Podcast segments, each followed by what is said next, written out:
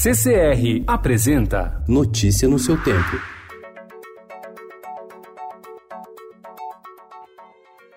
Olá, sejam todos muito bem-vindos. Hoje é sábado, dia 14 de dezembro de 2019. Eu sou o Cadu Cortez. Ao meu lado, Adriana Simino. E estes são os principais destaques do jornal O Estado de São Paulo.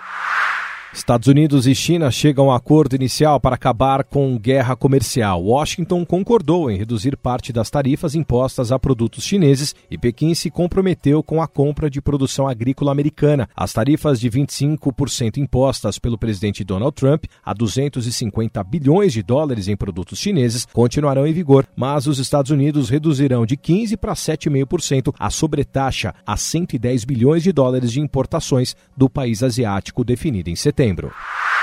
O Conselho Nacional de Política Criminal e Penitenciária, vinculado ao Ministério da Justiça, contrariou uma promessa do presidente Jair Bolsonaro e elaborou proposta para o induto natalino deste ano, sem incluir o perdão da pena a policiais presos. O texto que prevê os critérios para condenados deixarem a cadeia deverá ser enviado na semana que vem ao Palácio do Planalto, que poderá alterá-lo.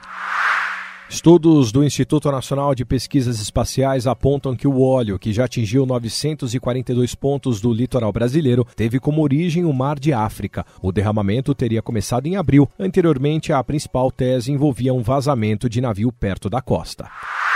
A ampla vitória do premier Boris Johnson na eleição britânica terá como uma das principais consequências o fortalecimento dos nacionalistas que ameaçam a integridade do Reino Unido. Os escoceses querem realizar um segundo plebiscito sobre a independência.